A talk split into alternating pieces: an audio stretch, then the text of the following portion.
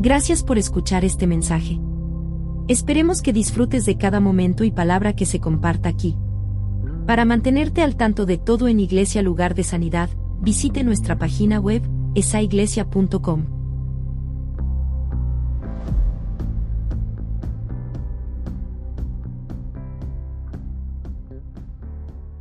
Señor, una vez más, Padre, gracias. Gracias por todo este, eh, todo esto que hemos estado teniendo hasta hoy, Padre. Eh, gracias por tu palabra. Te pedimos, Señor, que abras nuestros oídos, que quites toda distracción, Señor. Que, Señor, que nos hables a través de, estos siguientes minutos, Padre, a través de tu palabra, Señor. Que, que seamos como esponjas, que podamos absorber, Señor, todo lo que tú tienes para nosotros. En tus manos nos ponemos, Padre. Amén. Amén. Bueno, ¿cómo están? ¿Bien? ¿Están listos? Abróchense sus cinturones de seguridad para ir en este viaje. Estamos comenzando una nueva serie aquí en la iglesia.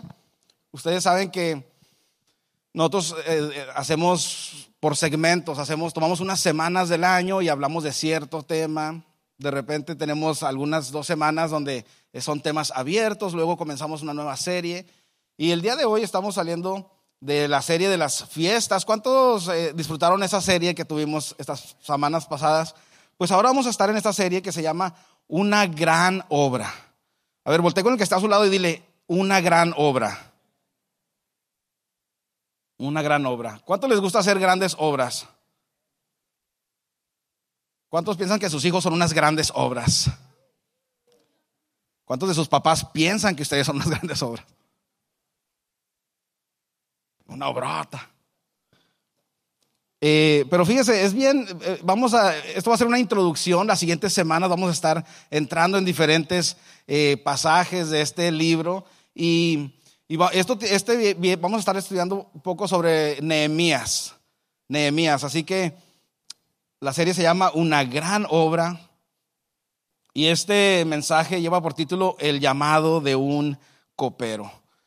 Ahora, yo no sé ustedes, pero a mí esta, este tema me gusta mucho, esta historia, porque me recuerda de cómo Dios puede tomar la vida de una persona, como tú y como yo, y usarla para hacer algo extraordinario. Dios toma personas ordinarias, o sea, que personas que tal vez no son personas, no sé, muy famosas o, o con mucha destreza, lo que sea, pero puede tomar a cualquier persona y hacer algo increíble, algo grande. ¿Cuántos de ustedes han sentido el llamado de Dios para hacer algo en su vida? Yo creo que todos, tal vez lo reconozcamos o no, pero si usted está vivo aquí esta tarde, es porque Dios tiene algo para su vida. Si Dios ya hubiera terminado con usted, en cuanto usted aceptó a Cristo y, wow, recibió la salvación, en ese momento hubiera muerto. Pero no, usted sigue vivo. Mientras haya vida, hay un propósito en su vida. Así que si usted está respirando, hay cosas aún para usted para, por hacer. Hay personas por cuales usted tiene que ver o inspirar Muchas veces podemos pensar de una manera como egoísta en el sentido de, bueno, esto me ayudó o esto no, o casi como, como que todo viene para acá. Pero si nos ponemos a pensar, Dios está interesado en usar nuestra vida para inspirar a otras personas también. ¿Cuántas personas hay a su alrededor, en el trabajo, en su vecindad, en su escuela, en su familia, que tal vez usted ha pasado de largo. Ah, sí, ahí está, pero, o sea, nada más sabe que existe, se saludan, pero realmente usted nunca ha hecho un esfuerzo por dar una palabra de vida a esa persona. Yo, yo sería el primero en ponerme en esa lista. pero a lo que voy con esto, que Nehemías er, es un hombre, es la historia de un hombre. Él no era un profeta, él no era un pastor, él no era un, sacerdote, él era una persona que vio una necesidad y la tomó. Y se comprometió y fue fiel y hizo un grupo de trabajo y puso un plan en marcha y hizo algo extraordinario para Dios. ¿Cuántos quieren ser algo extraordinario para el Señor? Yo creo que todos. Entonces, el día de hoy vamos a estar viendo algunas áreas que podemos aprender de lo que Él hizo y cómo Él se movió, que le ayudaron a Él a poder llegar a este, a completar esta gran obra de hacer estos muros de esta ciudad. Eh, y nada más para dar un contexto, en este tiempo en la Biblia, más o menos unos 500, 450 años antes de Cristo, se lleva a cabo esta, se toma lugar esta historia o este evento. Y Israel está en un momento de, no son sus mejores días. Eh, eh, es, una, es un lugar donde ha sido eh, desterrada su gente, han sido invadidos, fue destruido ahí los muros de la ciudad, las ciudades tenían muros alrededor. ¿Cuántos conocen alguna ciudad amurallada? Campeche. ¿Alguien de Campeche? Y, estas, estas, estos, estos muros servían para proteger a las ciudades de los ataques. También eran un símbolo de paz, eh, de belleza para la ciudad. Y eran importantes en las ciudades tener estos muros. Entonces, este lugar había sido eh, conquistado, destruido, la gente de ahí había sido llevada a otras naciones y el lugar estaba mal. Después, otro reino conquista al, que había conquistado, los de Persia conquistan a los de Babilonia, los de Babilonia eran los que habían sacado a toda la gente, y los de Persia, como que ellos sí dejaban volver a la gente a sus tierras. Y empezaron a regresar. Y, más o menos en ese contexto estamos, en que el lugar está destruido. Un grupo que llegó anteriormente de regreso a su tierra, construyeron el templo en la ciudad. Pero las, las paredes todavía, los muros de esa ciudad todavía estaban destruidos. Y eso era algo importante. Y ahí es donde vamos a, tomar esta historia, donde vamos a comenzar. Eh, Nehemías es una persona que está viviendo en el exilio, en el extranjero, se puede decir. Él no fue de los que volvieron a su tierra. Él estaba todavía en, una tierra extranjera, sirviendo, trabajando en el palacio del rey. O sea que tenía un buen trabajo, pero estaba alejado de su tierra natal. Y vamos a empezar ahí en, ah, en esa historia. Vamos a leer unos versículos para ir entrando un poquito en esto. Entonces, Nehemías es llamado, es, eh, vamos a ver cómo el liderazgo de él, cómo toma forma y, y su compromiso con Dios. Él vio una necesidad y se levantó. Así que vamos a leer Nehemías capítulo 1, versículo 3 y 4. Ahora, estos muros tenían alrededor de 120 años destruidos y las puertas de los muros quemadas. O sea, eran ruinas. Y tenían 120 años ahí.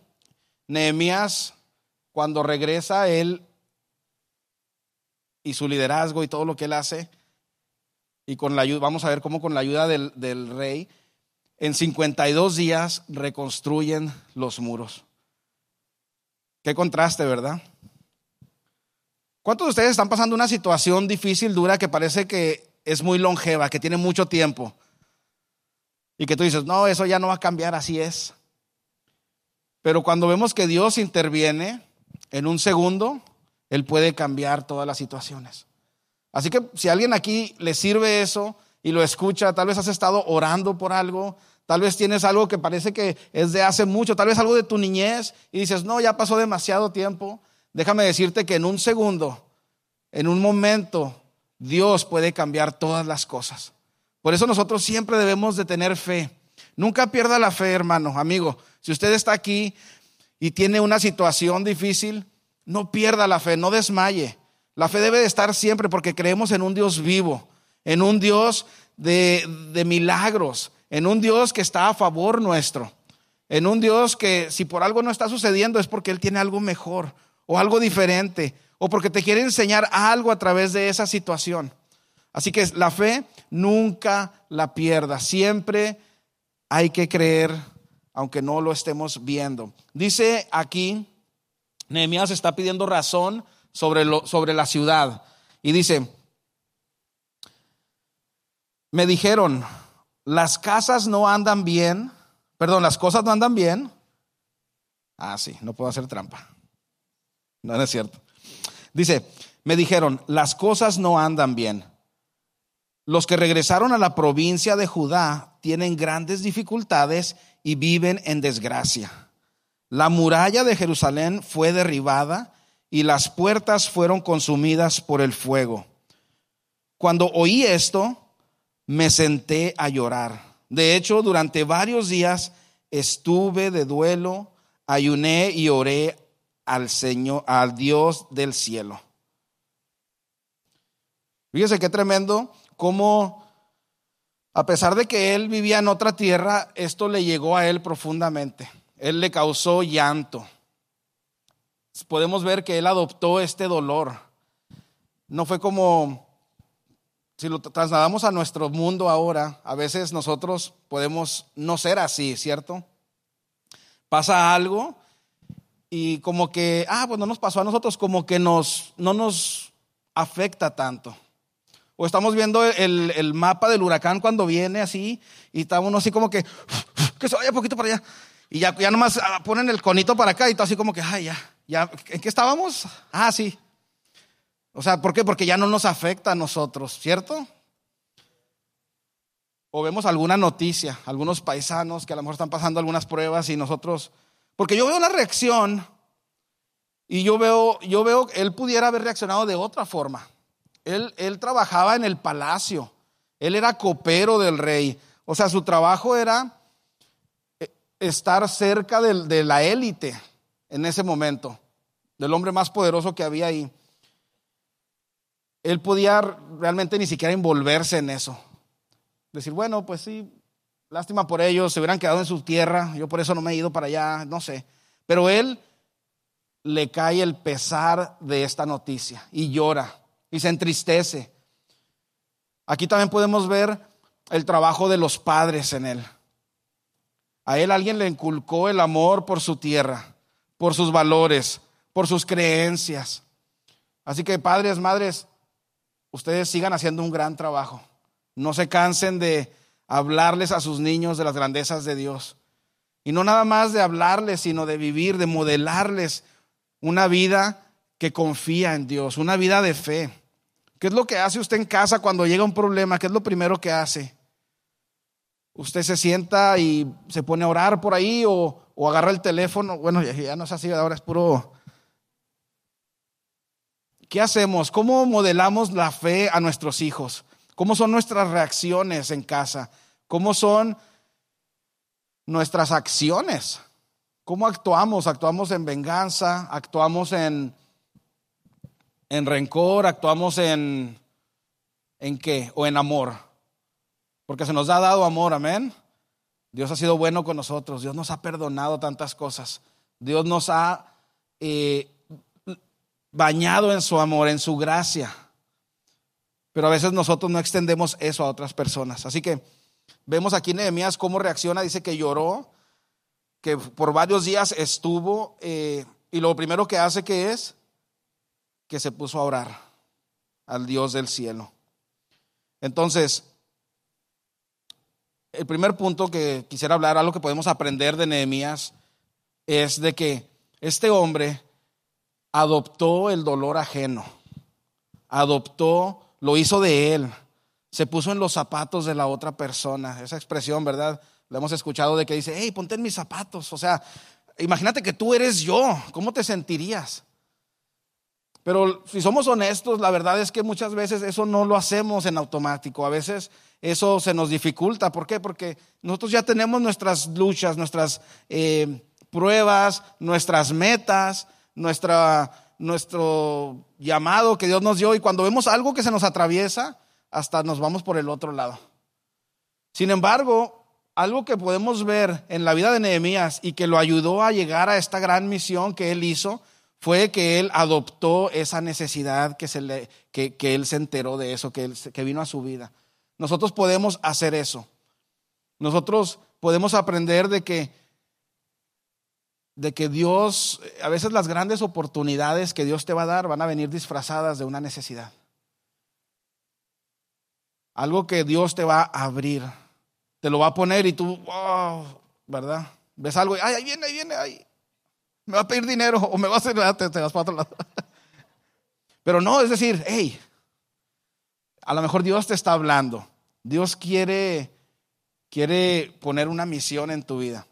Ahora, obviamente no podemos ayudar a todo el mundo, pero podemos ayudar a alguien. No podemos rescatar a todos, hacer todo por todos, pero podemos hacer algo por alguien. Entonces, él, él, tuvo un sentido de responsabilidad, que ese sería el primer punto, el sentido de responsabilidad porque eh, él, él usó lo, opuesto a la indiferencia. La indiferencia es algo que, que a veces se, se mete en nuestra vida y no seamos indiferentes, amén. No seamos indiferentes. ¿Cuántos conocen a alguien indiferente? Alguien que así como que no le importan las cosas, ¿nadie? Ok. ¿Cómo reaccionamos ante el dolor ajeno? ¿Cómo es nuestra reacción generalmente? Necesitamos adoptar el dolor para poder cambiar nuestro mundo. Jesús lo hizo. En Mateo 11, 28 dice, venid a mí todos los que estéis trabajados y cargados, y yo os haré descansar. Llevad mi yugo sobre vosotros y aprended de mí, que soy manso y humilde de corazón, y hallaréis descanso para vuestras almas, porque mi yugo es fácil y ligera mi carga. Podemos usar nuestro dolor y nuestra miseria para ayudar el futuro de otros lo que les comentaba al principio. Muchas de las cosas por las que tú estás pasando hoy o por las que has pasado, que a lo mejor ha sido el capítulo más oscuro de tu vida, es posiblemente lo que le va a salvar la vida a alguien más. Tú puedes, tú lo traes ahí, pero es algo que Dios te ha permitido pasar, ya sea por tus consecuencias, por alguna decisión que hiciste, lo que sea, pero tú puedes dar vida a otra persona que a lo mejor está por entrar en un problema así, o está por pasar una situación así, o está pasando una situación así y tú le puedes decir, hey, hay esperanza, yo crucé ese, ese, ese puente, es duro, es difícil, te va a pasar esto, puedes esperar esto, pero sabes que aquí estoy para orar contigo. Sabes que yo lo pasé y te puedo decir que sí se puede. Entonces, ¿qué pasa? Que en vez de taparnos esas heridas, podemos usarlas para la honra y gloria de Dios.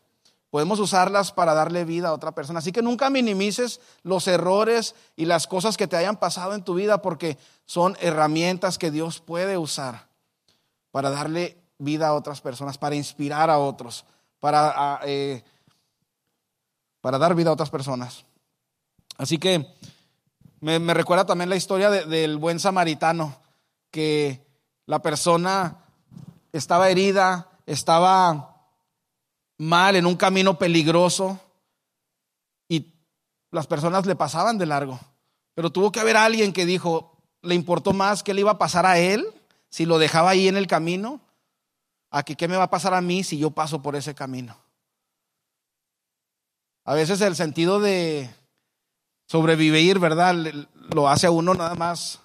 Bueno, no sé, a mí me, por ejemplo, cuando hay aquí huracanes o cosas así, ¿no? O que hay una, un problema de que empieza el corredero, sálvese quien pueda, ¿no? O sea, cada quien, pero, pero eso no debe de ser lo normal en nuestra vida.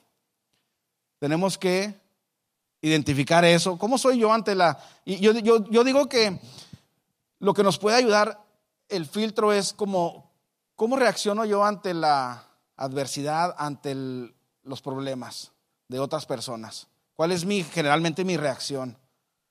Mire, como número uno, como cristianos, nosotros lo, por, por, de automático es orar, orar por la situación, orar por la persona, orar que Dios lo guíe a usted cómo se puede involucrar.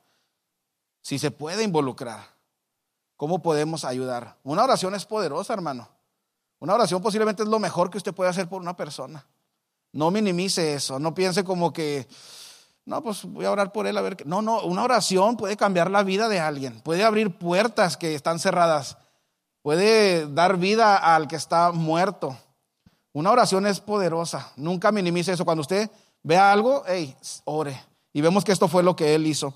Entonces, vamos a leer en Nehemías 2, 1 al 2. Dice, eh, a comienzos de la siguiente primavera, en el mes de Nisan, durante el año 20 del reinado de Artajerjes, ahí está el rey, para si alguien está buscando nombres para su bebé y no está muy decidido, le servía vino al rey y como nunca antes había estado triste en su presencia, me preguntó, ¿por qué te ves tan triste?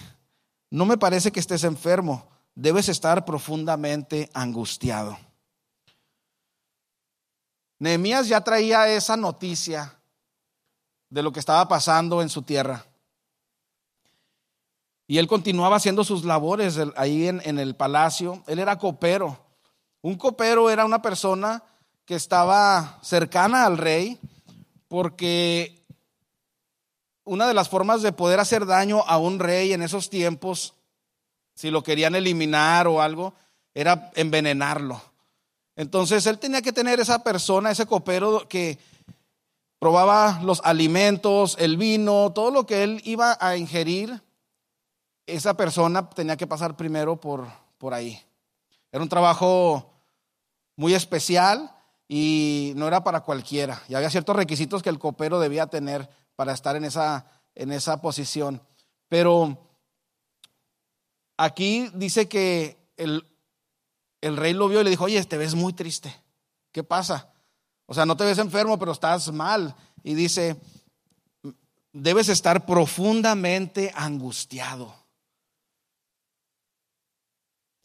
¿Sabe que Nehemías era una persona que andaba en consistencia? Él caminaba y era consistente. Él se presentaba al trabajo y él tenía, era de una pieza. Él llegaba con ganas a hacer su trabajo, él, él siempre se esperaba algo de él. Por eso es que cuando ven algo aquí diferente, se dan cuenta y le dice, oye, hay algo diferente en ti. Estás mal. ¿Qué te está pasando?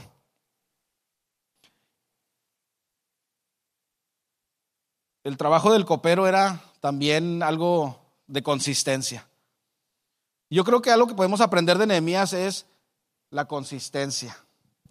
La consistencia. Nosotros como creyentes, como personas que queremos vivir para Dios, ser buenos cristianos, seguidores de Jesucristo, buenos eh, hacedores de la palabra, es que debemos de practicar el ser consistentes.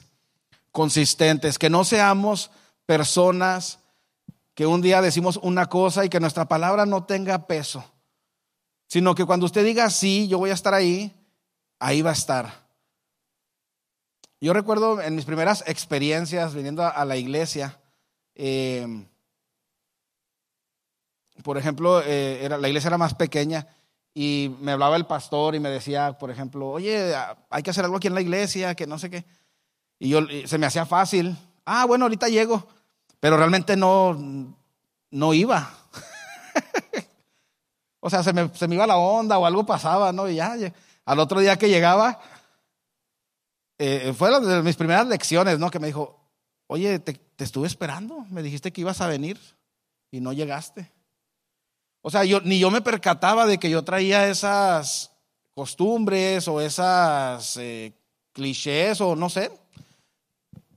Esa, esa, eh, sí, esas cosas. Pero, o sea, hasta que él no me lo dijo, oye, si tú me dices, y me, quedó muy claro que me dijo, lo tengo muy claro que, me dijo, si tú me dices que vas a venir, yo te voy a esperar, yo te voy a creer. O sea, la palabra es lo único que tienes y si no, si me, si no la, y desde ahí fue como que, ah, ya la pensaba, si no podía ir, le tenía que decir, ¿sabe qué, pastor? A lo mejor no le contestaba. no, eso es otro problema peor. No, no es cierto. No, pero yo le, ahí aprendí, ah, no había identificador de llamadas, ¿eh? no van a hacer. Estoy hablando de 1910. 2001, 2001. Pero fíjese, eh, ahí aprendí, o sea, ve una pequeña cosa de integridad, de, de, de, ser recto, de ser frontal. No hay, no hay nada peor que una persona que te dice algo y no, no, ah, me dijo eso, pero quién sabe, ya ves cómo es. Uy, no, qué mal es eso. Eso no brilla para Dios. Pero qué bonito es cuando una persona dice, ¿sabes qué? Yo puedo ir.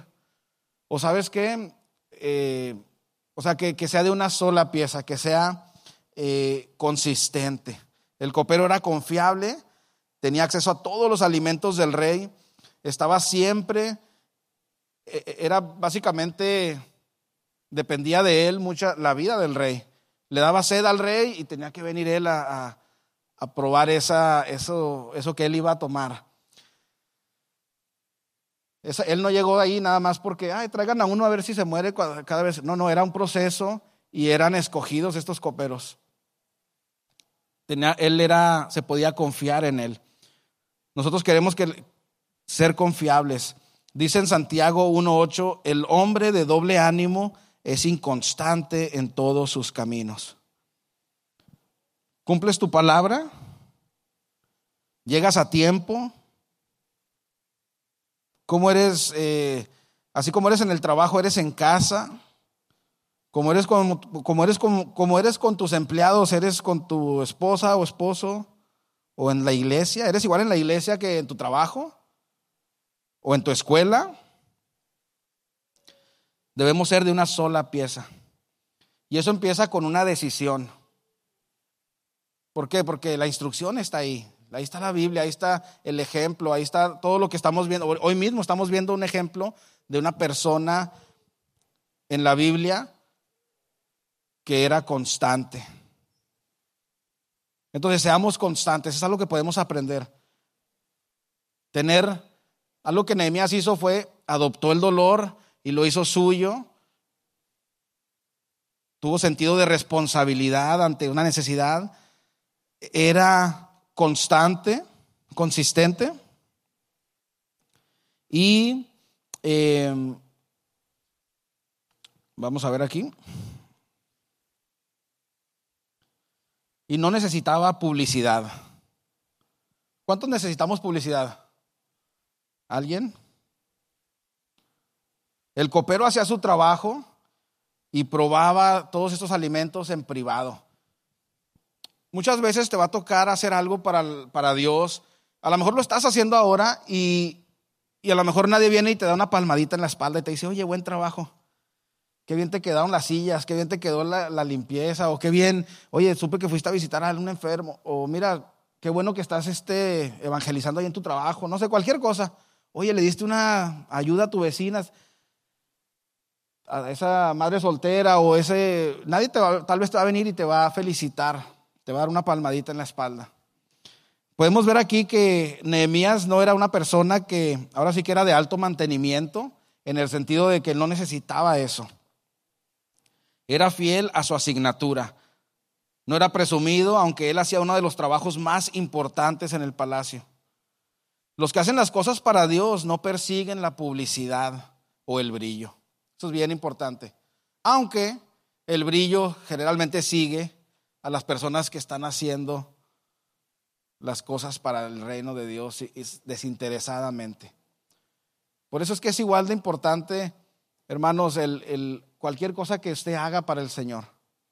A veces nosotros nos comparamos y decimos, bueno, pues eh, yo creo él hace eso porque es así o asado. O yo no pudiera hacer eso porque esto y esto. Pero lo que importa aquí es cómo lo haces para el Señor. Para Él lo hacemos, de Él vamos a tener la recompensa. A lo mejor lo que vas a hacer nunca nadie te lo va a reconocer. Y sabes que está bien, porque tú lo haces de corazón para Dios.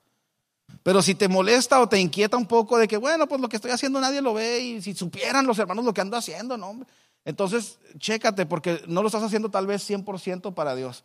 Ahora, todos tenemos ese ego, esa carne que a quien no le gusta que le den las gracias o que le digan, hey, buen trabajo. Oye, hiciste muy bien eso, gracias. Pero si somos honestos, no siempre se nos van a dar las gracias. Por eso es que cuando tú vas a hacer algo para Dios, que debería de ser todo, cuando hagas algo, hazlo como para el Señor, pero hazlo con amor. Hazlo porque lo haces para agradar a Dios, para brillar para Él. Porque si lo haces esperando algo de alguien más, es posible que te vas a decepcionar. Es casi seguro que te vas a decepcionar. ¿Cuántos han oído ese, dicho que dice, por ejemplo, o alguien que dice, eh, Oh, yo le ayudé con esto y, o le presté esto y mira, y apenas le, llamé y ni me contesta o así. O sea, como que tú esperas algo. Entonces, nosotros seamos desinteresados, seamos, eh, seamos desinteresados y, no, no, busquemos el reconocimiento necesariamente. Nehemías, el, el, trabajo que hacía era bien importante. Fíjense nada más el trabajo que hacía. Ponía la, su vida en la raya todos los días tal vez tres o cuatro veces al día. Y posiblemente nadie sabía. El rey salía, hacía sus cosas, pero él estaba haciendo un trabajo bien importante. Todo lo que tú haces para Dios es importante. Hazlo con amor, hazlo con pasión. Y cuando lo hagas, dile al Señor, Señor, esto lo hago para ti. Lo estoy haciendo para ellos, pero lo hago para ti.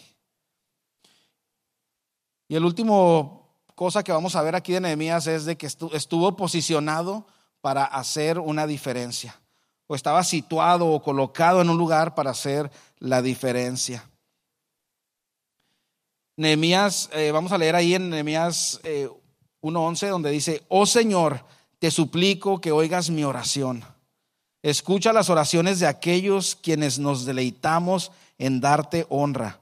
Te suplico que hoy me concedas éxito y hagas que el rey me dé su favor pone en su corazón el deseo de ser bondadoso conmigo.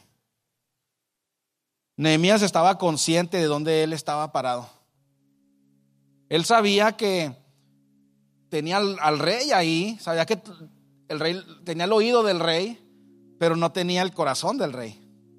Entonces, ¿él qué hace? Él le pide al Señor, hey, ayúdame con esta situación. Yo voy hasta donde yo puedo, pero tú vas hasta donde lo demás que yo no puedo. Y sabe una cosa, nosotros tenemos límites, hermanos, amigos.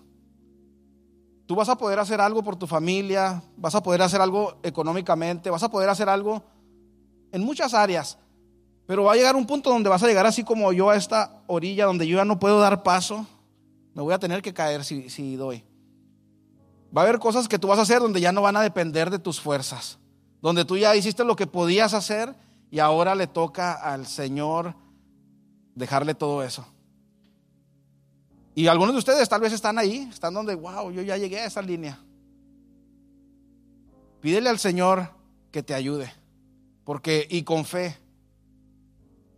Y déjaselo a Él y deja que Él te abrace y deja que Él te lleve y te ayude a cruzar ese, ese problema, esa situación, ese, esa imposibilidad para ti. Porque no importa cuánto patalees y cuánto le pises a la troca, la troca ya está atorada y ya no va, a, no va a ir a ningún lado. Tú necesitas una de esas manos que vengan de arriba y te saquen. Una de esas como la de Toy Story que te saca así.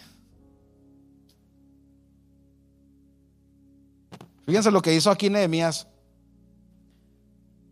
Él reconoció su posición él pudo haber dicho, no, yo aquí estoy bien, estoy en el palacio, ¿para qué me ando metiendo en rollos allá con los muros? Además, ellos regresaron porque quisieron, ellos estaban bien. Sin embargo, él no escatimó eso.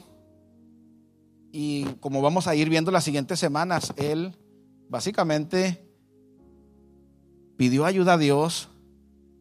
El rey lo apoyó, le dio las cosas que necesitaba, le dio cartas, le dio todo para que él pudiera llegar y comenzar esta gran obra.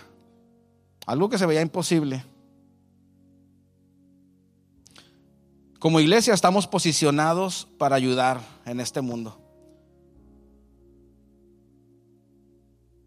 Donde tú estás ahora, estás ahí por una razón. No estás ahí por casualidad, porque alguien te dio un trabajo allí o porque, ah, pues aquí, eh, hasta aquí me, me aventaron nada más aquí en Baton Rouge y hasta aquí llegué. No, no, no. Tú estás donde tú estás con un propósito. Entonces, levanta tu mirada porque Dios te quiere usar ahí donde tú estás. Estás posicionado para servir, para ayudar, para hacer la diferencia en la vida de alguien. Tal vez no vas a reconstruir unos muros en algún lugar, no sé, pero le vas a salvar la vida a alguien que está pensando suicidarse ahí y está a tu lado y ni cuenta te das. Pero órale a Dios que te destape los ojos, que te dé un sentido para que el Espíritu Santo te, haga intuir y, sentir situaciones y cómo operar en ellas. Porque donde tú estás no es casualidad. Por eso estás escuchando esto. Porque Dios quiere usarte donde tú estás. Nehemías estaba situado en un lugar con ese propósito, con esa y él usó todo. Pero él estaba, él entendió el lugar en donde estaba. Donde tú estás, no lo menosprecies, no, no digas así como, wow, pues estoy en este trabajillo ahorita, pero ah, yo lo que quiero realmente. No, no, no, ahí donde estás, relájate, levanta la cara, pídele a Dios que te guíe, ve la necesidad y lo más importante, haz algo. Dios te está llamando para hacer algo extraordinario. Dios nos da la carga por los abatidos.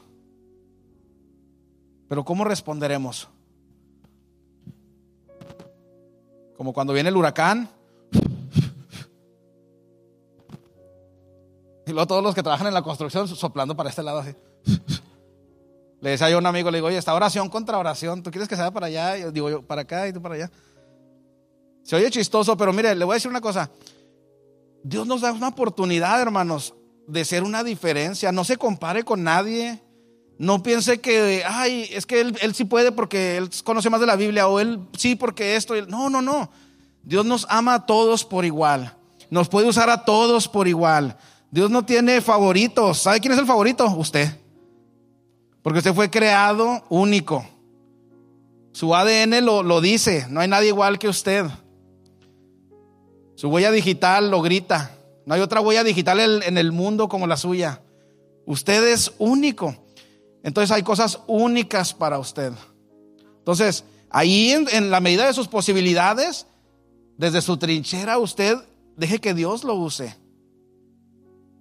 Dios busca nada más una sola cosa, un corazón dispuesto. Un corazón que diga, Señor, si tú quieres usarme, si lo que estoy aquí te sirve, yo te lo doy. Si el dolor que estoy pasando, si la angustia que estoy pasando le sirve a alguien más, Señor, úsala. Aquí estoy. Y Dios es un especialista en agarrarte y porque todo lo hacemos para la honra y gloria de Él. Fuimos creados para eso. No fuimos creados para vivir, vivir 90 años aquí en la tierra, hacer un palacio y vivir a gusto. No, no, no, venimos de paso y venimos con una misión. Vamos hacia Dios. Y en el camino estamos tratando de llevarnos la más gente posible y ayudar a la gente. Amén. Así que espero que Dios haya hablado a su corazón. Vamos a ponernos de pie y yo quisiera hacer una oración. Si se pueden poner de pie, hermanos, amigos. Tal vez tú escuchaste esta palabra y nunca realmente le has dado tu vida a Dios. Tal vez has venido a la iglesia por mucho tiempo. Tal vez has sido parte del grupo. Sabes cómo se, cómo se maneja el asunto, sabes qué decir, cuándo decirlo. Pero realmente nunca has hecho una decisión en tu corazón de entregarle tu vida a Cristo, de decir, Señor, te entrego mi vida. Si un día me pasa algo, yo quiero estar contigo, Señor, en la eternidad. Tal vez tú conoces de la palabra de Dios, pero nunca ha habido una entrega en tu corazón donde tú le has dicho a, Dios que quieres todo con Él.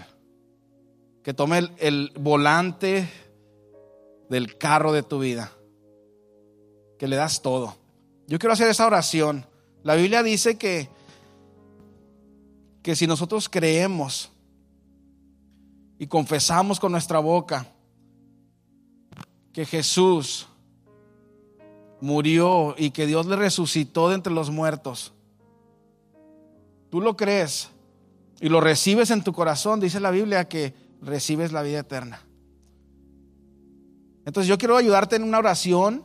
Cierra tus ojos y iglesia, todos vamos a hacer esta oración, pero si tú, si tú la estás pensando, tal vez estás ahí, estás como debatiendo de si dar ese paso o no, déjame decirte, no hay nada más, cosa más grande que, que hay en la vida que eso. Dios va a tomarte, te va a amar, va a quitar cosas que no, no te sirven, que no te agradan. Él está interesado en ti. Él te ama. Repite esta oración conmigo. Dile, Señor, he oído tu palabra y reconozco que soy pecador. Te pido que entres en mi vida, que me cambies. Te entrego mi vida.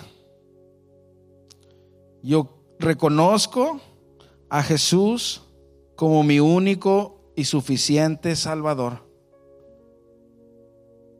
Cambia mi corazón a un corazón que te ame más. Escribe mi nombre en el libro de la vida. Gracias.